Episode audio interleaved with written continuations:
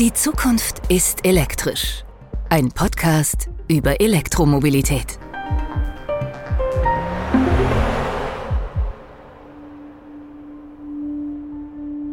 In dieser Episode geht's nach Namibia. Dort begleiten wir den Audi e-tron bei einer Testfahrt in einem Nationalpark. Wir haben Giraffen, Springböcke und Antilopen gesehen. Sie waren keine 10 Meter vom Auto entfernt. Ich habe ihnen zugerufen, los, lauf, das hier ist ein Auto. Aber sie sind nicht weggelaufen. Ich bin mir sicher, das lag daran, weil das Auto kaum ein Geräusch macht. Außerdem lernen wir ein Startup kennen, das einen eigenen Ökostromtarif für Elektroautos anbietet. Wenn ich wirklich einen sehr, sehr hohen Verbrauch habe, sprich sehr viel fahre, dann kriege ich einen Extrazähler für mein Elektroauto und habe dafür aber auch sehr, sehr günstige Konditionen. Es rechnet sich. Und wir erfahren, wie der e-tron im Audiwerk Brüssel CO2-neutral hergestellt wird. Was ich jetzt sagen kann, ist, dass 7% von unserer elektrischen Energie wird momentan durch Solarmodulen erzeugt, so Solarmodulen auf unsere Dächer. Und das ist ganz neu gegenüber die alte Situation.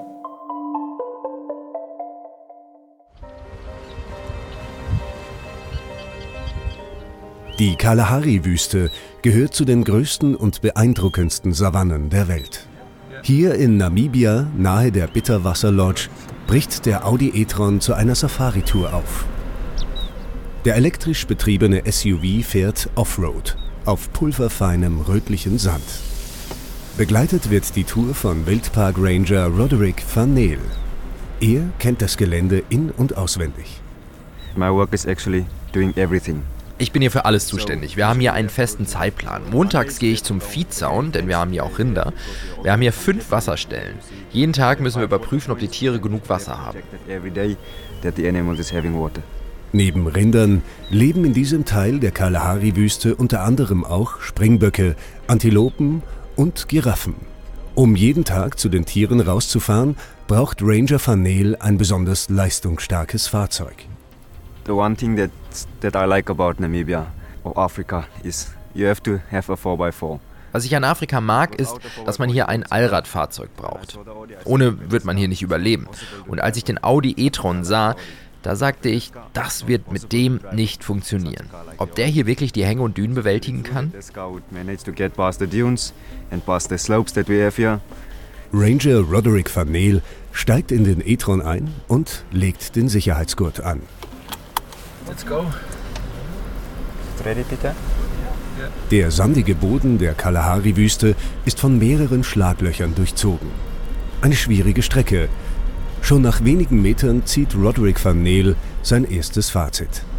It's actually too good, too comfortable. Es ist schon fast zu bequem. Die Straße ist hier normalerweise ziemlich rumpelig. Ja, finde ich gut. I like it. I think if I ich glaube, wenn ich so ein Auto für den Park hätte, würde ich ständig damit herumfahren. Der Audi e-tron meistert alle Schlaglöcher und Sanddünen während der Fahrt. Die zwei Elektromotoren auf der Vorder- und Hinterachse sorgen für einen starken Antrieb. Und das nahezu geräuschlos. Ranger Van Neel ist beeindruckt. Vor allem, als ihnen plötzlich ein paar Tiere entgegenkommen.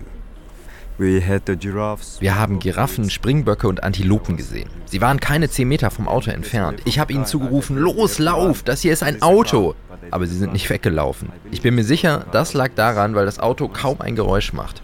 Dass sich die Tiere so nah an den Audi e-tron herangewagt haben, ist nicht nur für den Ranger ein einzigartiges Erlebnis. Die geschützten Tierarten, die hier im Wildpark leben, werden durch den leisen Elektro-SUV auch deutlich weniger gestört. Zudem stößt der e-tron beim Fahren weder Schadstoffe noch Treibhausgase aus. Für das sensible Ökosystem in der Kalahari-Wüste ist das enorm wichtig. Denn die Umweltprobleme werden hier immer sichtbarer, erklärt Ranger Roderick van Neel.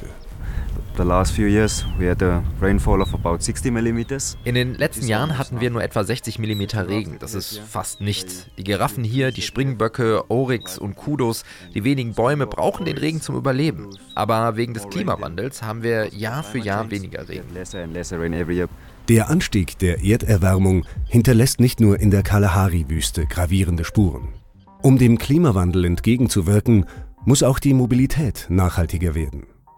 Elektroautos sind hier herkömmlichen Verbrennern voraus, da sie bereits lokal emissionsfrei fahren. Um Elektromobilität aber wirklich nachhaltig zu gestalten, braucht es noch mehr. Erstmal ist es so, dass Elektromobilität nur Sinn macht mit Ökostrom. Also sprich, wenn ich wirklich 100% erneuerbare Energie im Tank habe. Und da macht es Sinn, wirklich auch zu schauen, was für ein Ökostrom es ist. Eben ein guter Ökostrom, der auch wirklich was am, äh, am Energiemarkt ändert. Sprich, dass es noch sauberer wird und nicht nur irgendwelche umgelabelt wird. Das ist Florian Hähnle, Gründer des Energieunternehmens Polarstern. Mit seinem unabhängigen Münchner Startup bringt er Elektromobilität und Nachhaltigkeit zusammen. Also wir bieten ausschließlich erneuerbare Energien an. Also das heißt Ökostrom aus 100% deutscher Wasserkraft oder Ökogas aus 100% Reststoffen, auch ohne Beimischung, ohne irgendwas.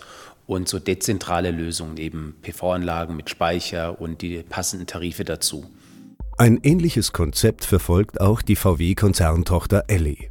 Als Teil des Volkswagen-Konzerns bietet das Unternehmen in Zukunft Fahrern von elektrischen Fahrzeugen ein nahtloses und ganzheitliches Lade- und Energieerlebnis an. Dazu gehört bereits heute mit Volkswagen Naturstrom auch ein TÜV Nord zertifizierter Ökostromtarif für Haushaltsstrom und das Laden zu Hause. Der Strom wird aus 100% erneuerbaren Energiequellen gewonnen. Damit kann bereits heute ein Audi e-tron-Kunde zu Hause mit 100% Ökostrom laden. Nachhaltiger Strom für zu Hause und zum Tanken von Elektroautos.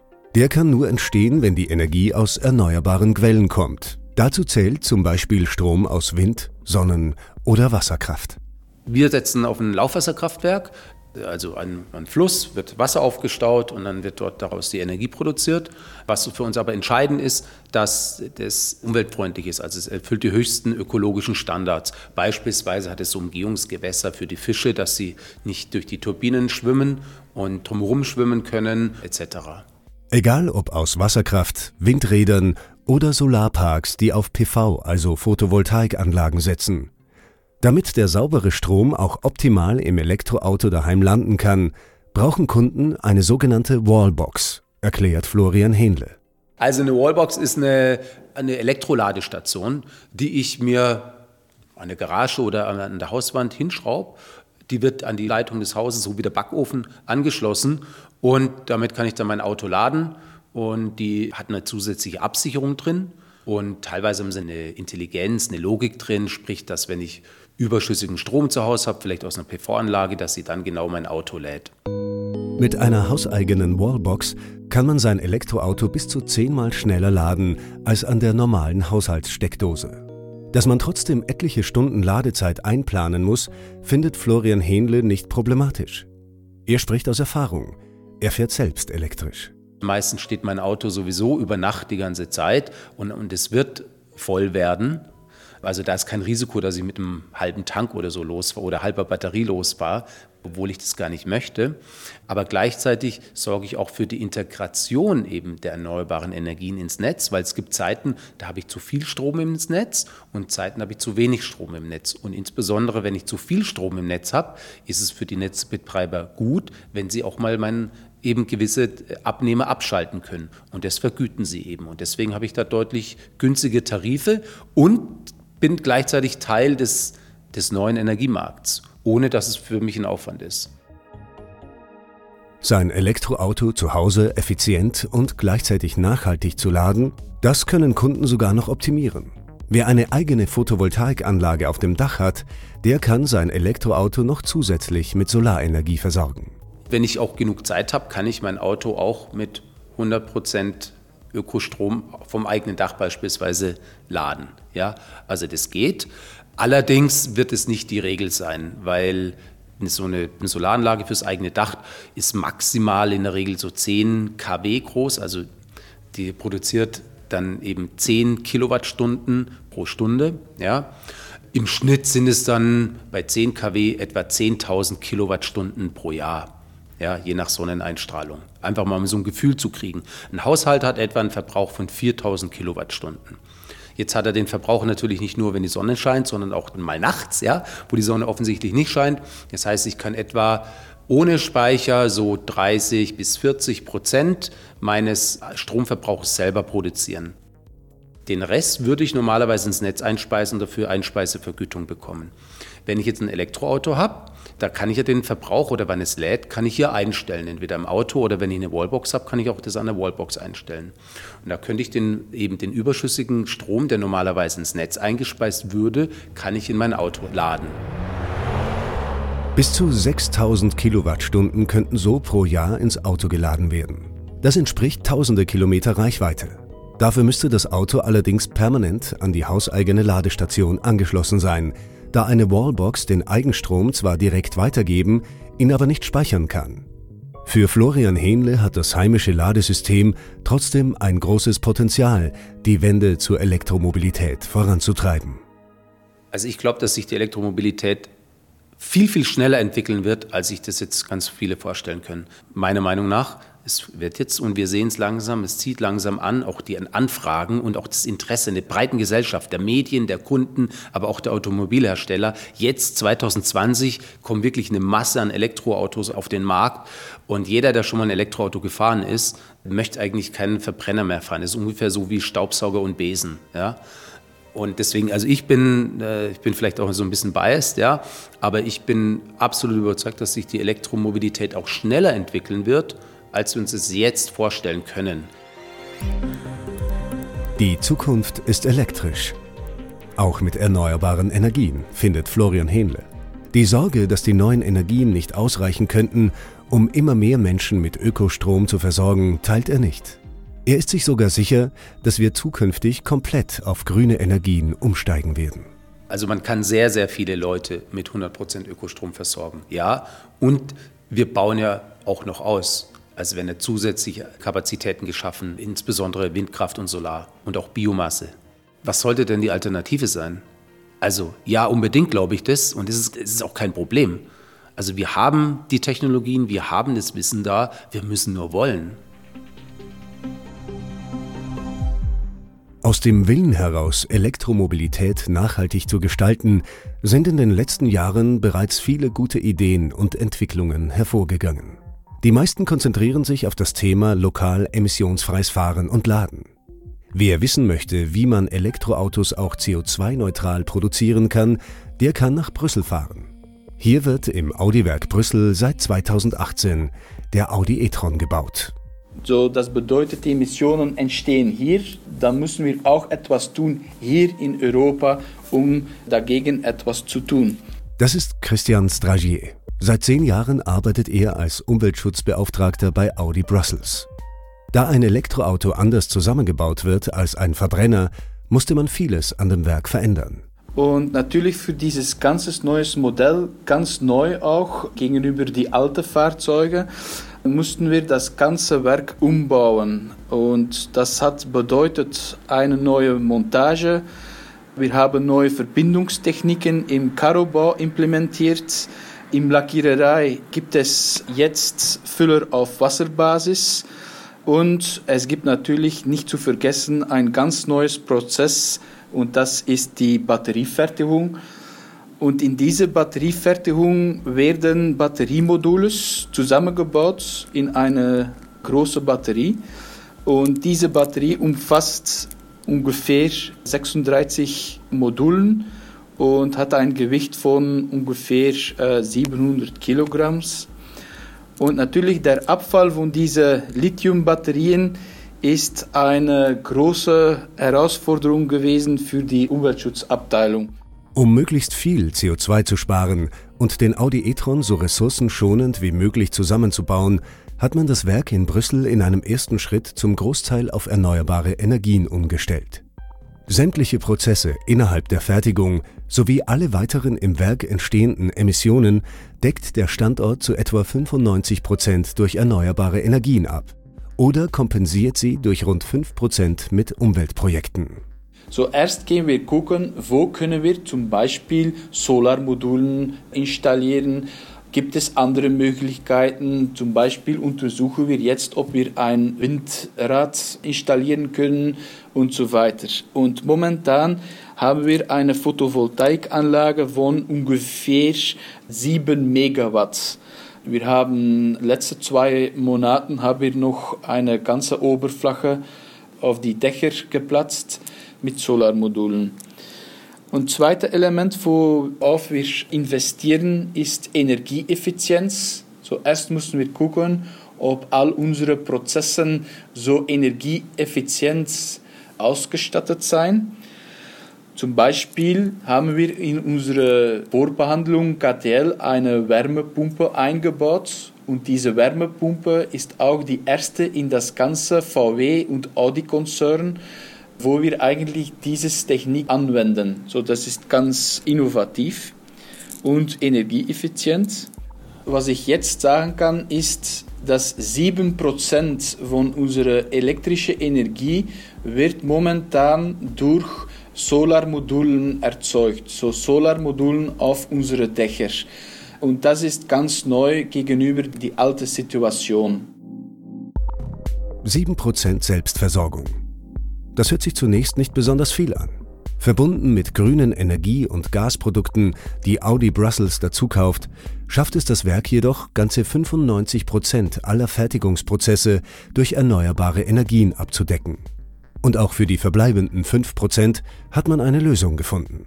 Restliche CO2-Emissionen, welche ich nicht kompensieren kann mit grüner Energie, diese müssen wir dann trotzdem kompensieren in dritten Welt, aber nur via anerkannte Standarden, zum Beispiel den Goldstandard und diese ist auch anerkannt durch den WWF. Mit der konsequenten Umstellung auf grüne Energie- und Gasprodukte und der Investition in nachhaltige Projekte hat es Audi Brussels als eines der ersten Autowerke in Europa geschafft, als CO2 Neutral Factory zertifiziert zu werden. Ausgestellt von der belgischen Prüfgesellschaft Vinsot. Das allein reicht Christian Strachier aber nicht. Er denkt bereits darüber nach, wie man das Werk noch besser gestalten kann. So in Richtung von Solarmodulen denke ich, dass wir schon fast das Maximale von unseres Werk haben. Fast all unsere Dächer sind bekleidet mit diesen Solarmodulen. So da können wir nicht mehr machen. So die Zukunft ist mehr gedacht in Richtung von Erhöhung der Effizienz, auch in Energieeffizienz mehr einsetzen, einsetzen auf Elektrifizierung, so die Prozesse mehr und mehr laufen lassen, zum Beispiel mit Wärmepumpe und so weiter und diese dann laufen lassen mit grüner Energie.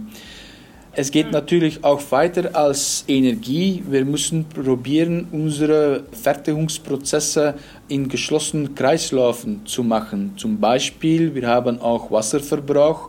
Dieses Abwasser, welches entsteht aus unserem Prozess, müssen wir dann wieder verwenden können, sodass wirklich unsere Emissionen nach Null gebracht werden oder wir betrachten das nach Null zu bringen, durch eigentlich in geschlossene Kreisläufe zu arbeiten. Und das ist, denke ich, die Zukunft für einen Automobilhersteller. Recyclingprozesse. Die spielen natürlich auch in der Batterieentwicklung eine große Rolle. Die Batterien werden nicht komplett in Brüssel gebaut. Hier werden die verschiedenen Module in einer Batterie zusammengesetzt. Der Abfall, der dabei entsteht, muss aber auch möglichst schonend entsorgt werden. Eine schwierige Aufgabe, die Christian Stragier und sein Team gerade versuchen zu lösen. Wir untersuchen jetzt, um die Batterien zu recyceln und die Rohstoffe sind auch giftige Stoffe, diese Rohstoffe zu rekuperieren und dann als neue Rohstoff in neue Batterien einzusetzen. Und diese Rohstoffe gehen dann in eine andere Anlage, um dann eigentlich neues Kathodematerial zu produzieren. Und dieses neues Kathodematerial ist dann die neue Rohstoff für den Batteriehersteller oder etwas Gleiches. Einzelne Rohstoffe in einer Lithium-Ionen-Batterie recyceln zu können. Das wäre für die Batterieentwicklung ein sehr großer Schritt. Denn die Ressourcen von Batterierohstoffen wie Lithium oder Kobalt sind begrenzt. Eine Wiederverwertung wäre für den Markt und für die Umwelt eine gute Sache. Ein vollständiges Recyceln einer Lithium-Ionen-Batterie ist allerdings noch Zukunftsmusik, erklärt Christian Stragier. So weit sind wir noch nicht. Wir wollen eigentlich eine Closed Loop anstreben. Das ist das Wichtige. So, ich könnte auch ganz einfach die Module oder Batterien in einen Schmelzer werfen und das ganze Ding verbrennen und dann stoppt das Geschichte. So das Punkt ist, wir müssen diese Edelmetallen, was in diese Batterie sitzen, diese müssen wir wieder verwenden können, um auch nachhaltig zu produzieren können. So das ist, denke ich, die Zukunft. Ressourcen wiederverwerten und sinnvoll verteilen. Nur so kann eine nachhaltige und emissionsfreie Zukunft Realität werden. Das gilt auch für elektrischen Strom. Um den zukünftig umweltbewusst und intelligent zu verteilen, wird eine intelligente Software benötigt, die unter anderem das Ladeverhalten von Elektroautos steuert. Und darum geht es in der nächsten Episode. Wenn ich abends nach der Arbeit heimkomme, mein Auto einen relativ hohen Ladebedarf hat und ich erstmal den Stecker anstecke, dann muss man sich das vorstellen, dann wird erstmal wie am Bazar mehr oder weniger eine Verhandlung gestartet. Das Auto teilt dem Heimenergiemanagementsystem seinen Ladebedarf mit, seine Abfahrtszeit, wann man wieder weiterfahren will. Und auf dieser Basis checkt das Heimenergiemanagementsystem seine ganzen Quellen und vorhandenen Daten. Und diese ganzen Randparameter werden gesammelt eine Leistungs- und Preistabelle erstellt, die die Kosten für den Ladevorgang äh, in verschiedenen Zeiten beinhaltet. Das wird zum Fahrzeug geschickt und das Fahrzeug macht dann hier die intelligente Ladeplanung. Außerdem erfahren wir, welche Aspekte von maschinellem Lernen bei Audi eine Rolle spielen. Also, dass wir mit, aus Daten was lernen es ist so, dass ungefähr 80 Prozent der Arbeitszeit ist wirklich das Vorverarbeiten und Speichern und Bereinigen von Daten. Und die anderen 20 Prozent sind das eigentliche Machine Learning. Und da ist es meistens so, man startet seine Algorithmen und die trainieren dann. Die Zukunft ist elektrisch. Jeden letzten Donnerstag im Monat bei Apple Podcasts, Spotify, Deezer und überall, wo es Podcasts gibt. Weitere Informationen zur Elektromobilität bei Audi finden Sie unter audi.de/slash e-tron oder in den e-tron News auf audi.de/slash e-tron-news.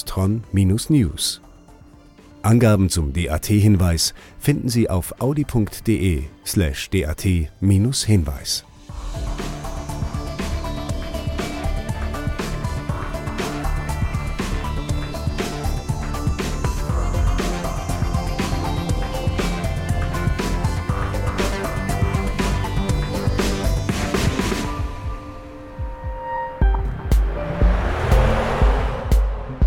Die Zukunft ist elektrisch. Ein Podcast über Elektromobilität.